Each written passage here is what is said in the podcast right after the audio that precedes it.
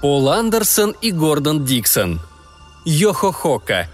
Часть вторая.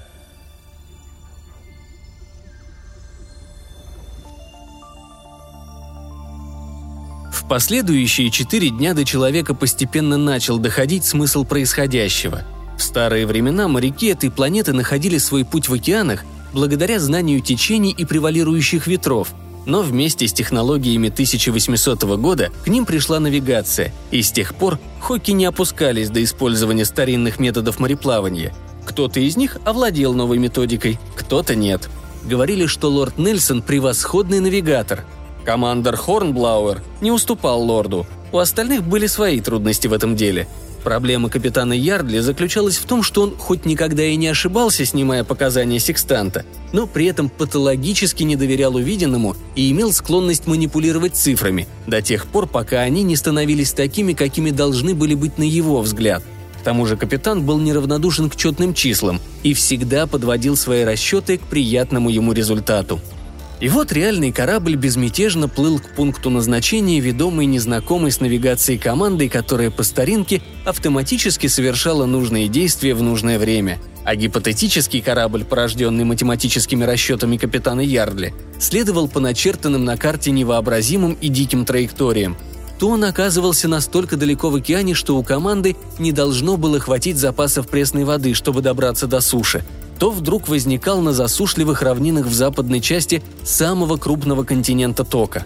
При таких обстоятельствах совсем неудивительно, что у капитана Ярдли был загнанный вид.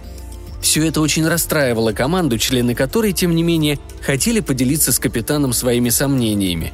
Несмотря на всю гибкость воображения Хоков, они немного напрягались, когда им говорили, что они в тропиках, а через минуту сообщали, что они идут вдоль ледовых границ Южного полюса – Нервы у членов экипажа были на пределе. Более того, Алекс обнаружил, что, по всеобщему мнению, капитан слишком увлекся своей навигацией и не уделяет должного внимания командованию кораблем. Уже несколько недель никто не был повешен, и более месяца никого не килевали – Сколько раз уже члены экипажа несовместимого стояли на залитой солнцем восточной палубе корабля, взирали голодными взглядами на холодные воды за бортом и мечтали о килевании, что было просто развлечением на планете, где нет морских волков. Хокки живо обсуждали, насколько подлым должен быть поступок, чтобы заслужить подобное наказание. «Если тебе так хочется поплавать, почему бы просто не прыгнуть за борт?» – спросил Алекс Боцмана Билли на четвертый день.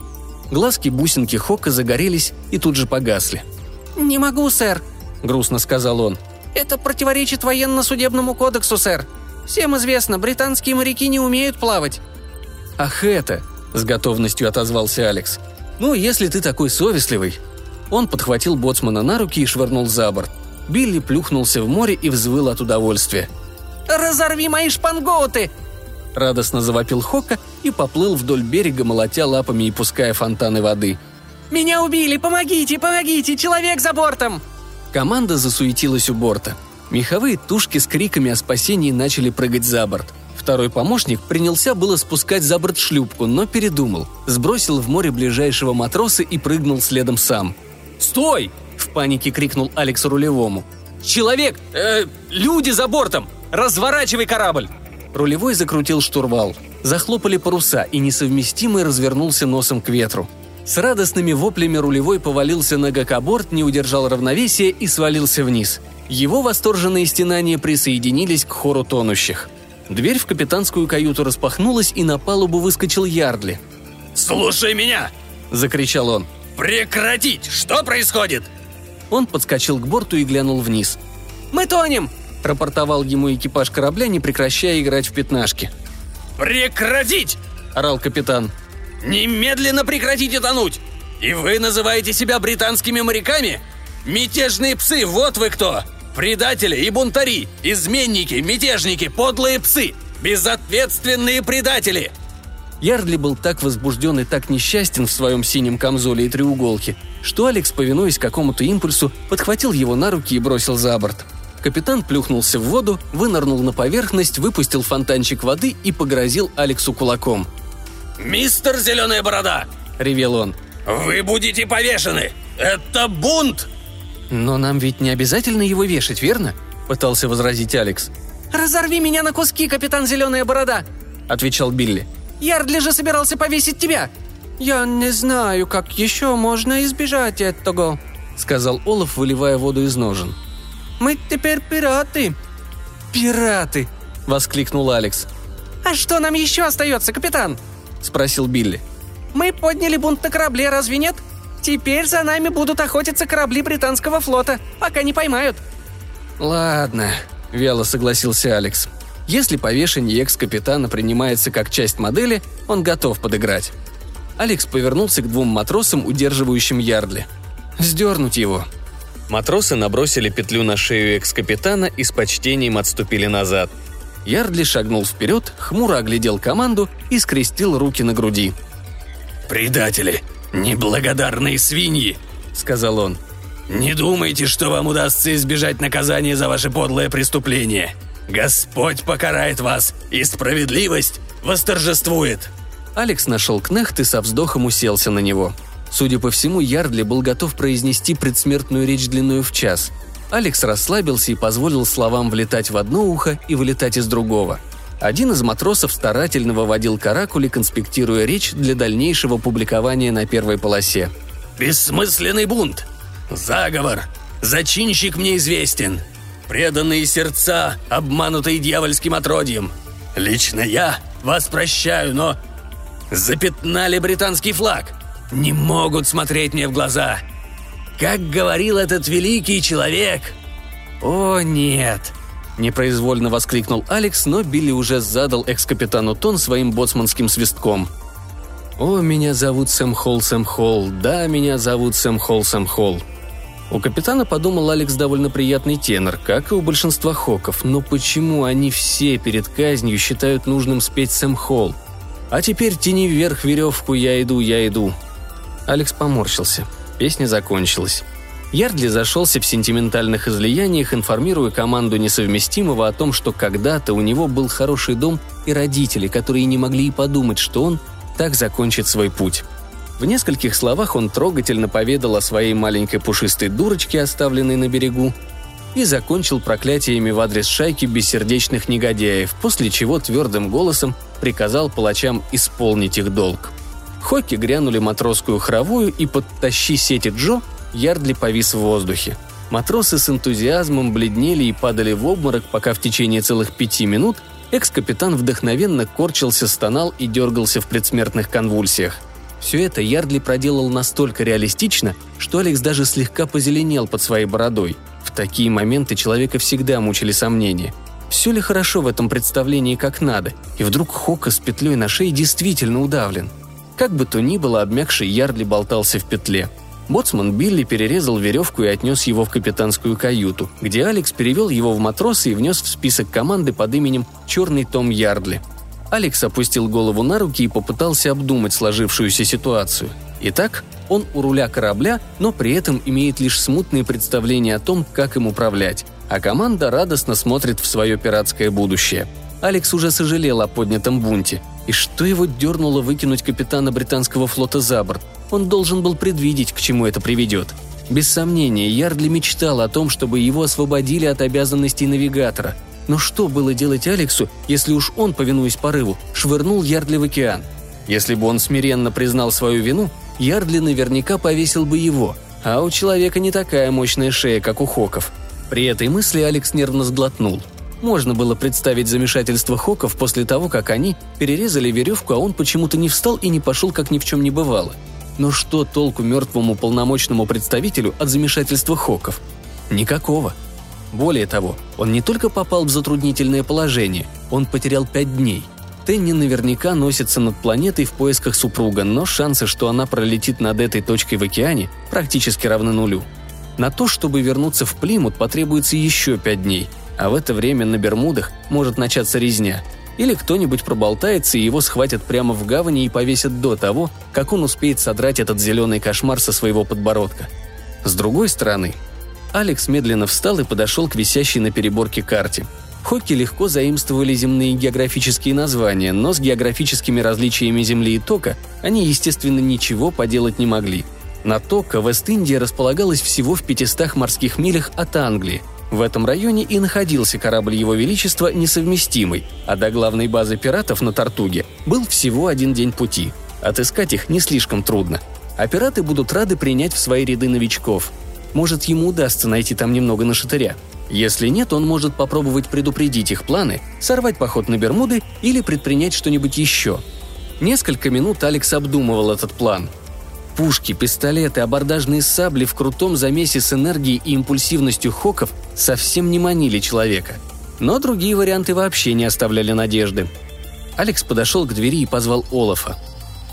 «Послушай», — сказал он, — «как ты думаешь, ты сможешь править несовместимым, как в старые времена?» «Будь уверен, смогу», — ответил Викинг. «Я сам старого покроя». «Верно», — согласился Алекс. Ну, тогда я назначаю тебя первым помощником». «Ну, это я не знаю», – засомневался Олаф. «Не знаю, правильно ли это будет». «Разумеется», – поспешил заверить его Алекс. «Ты будешь самым настоящим первым помощником. Ты будешь варяжским первым помощником». «Конечно буду», – засиял от счастья Олаф. «Не подумал об этом. Я поведу несовместимый в Константинополь». «Ну, э, ты не забыл, мы не знаем, где находится Константинополь», — напомнил Алекс. «Я думаю, для начала мы должны зайти на Тартугу за информацией». Олаф помрачнел. «Ох-ох», — грустно произнес он. «А потом мы можем отправиться на поиски Константинополя». «Да-да, надеюсь, отправимся». Никогда еще Алекс не чувствовал себя таким низким лжецом.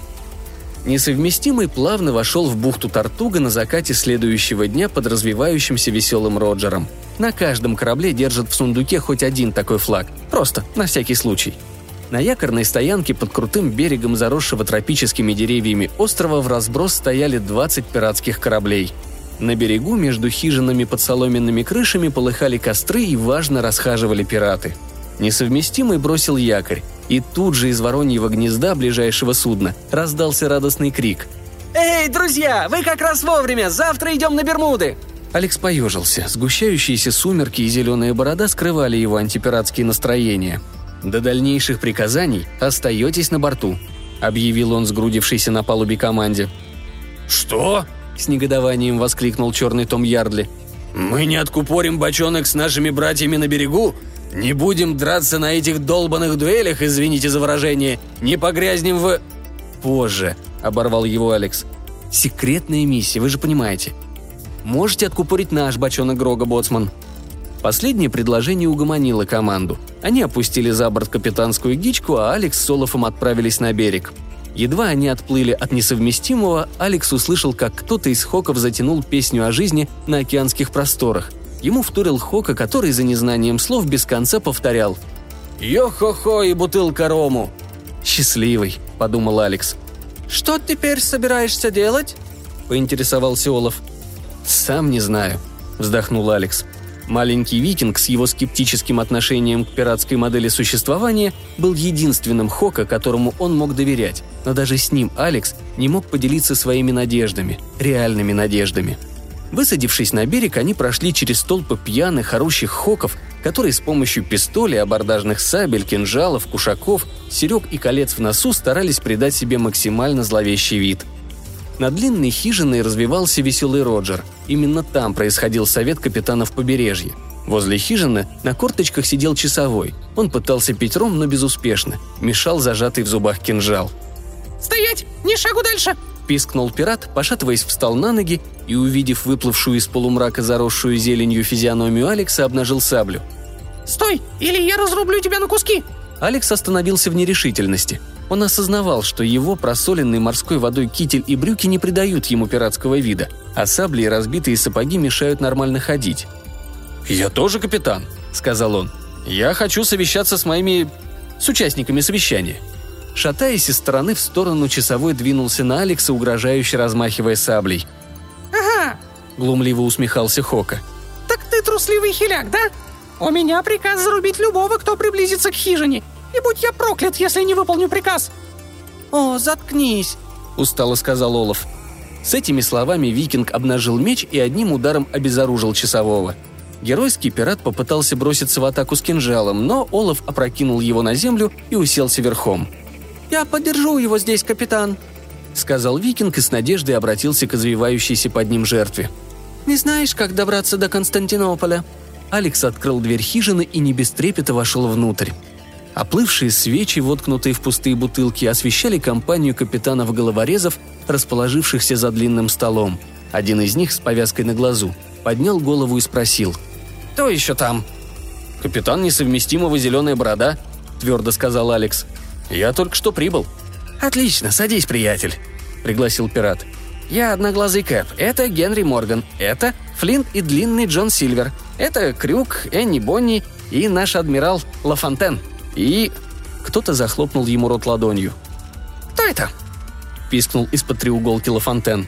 Двадцать пар глаз Хоков переходили с адмирала на Алекса и обратно. «Как это кто? Распари мне брюхо и выпотроши!» – прорычал другой капитан, у которого к одной руке был примотан крюк. «Ты что, не знаешь капитана Зеленая Борода?» «Конечно нет», – сказал Лафонтен.